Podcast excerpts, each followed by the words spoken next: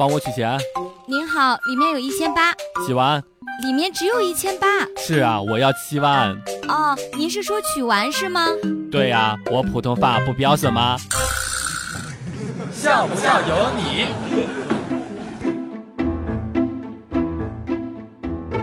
晚上去吃麻辣烫，见到了一个心仪已久的女生。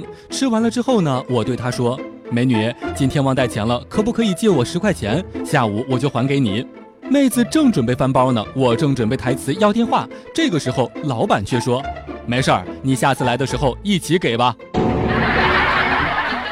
我在基层工作，上个月的时候，单位新分配来了一位女大学生和我搭档，因为她初来乍到，刚开始所有工作都是我一个人做的。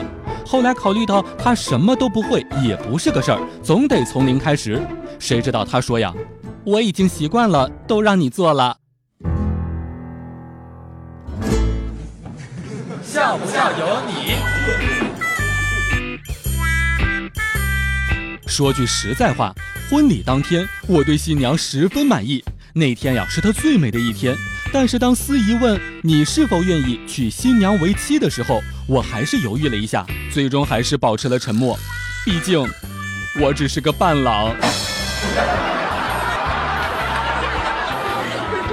我在家里面认真的写作业，突然之间，我妈对我说：“儿子呀，别总是写作业，去看一会儿电视休息一下。”我当时特别开心的跑过去打开了电视，发现怎么也打不开，我就过去问我妈：“妈，电视怎么打不开呀？”我妈吃惊的说：“啥？你把电视弄坏了？看你爸回来怎么收拾你！”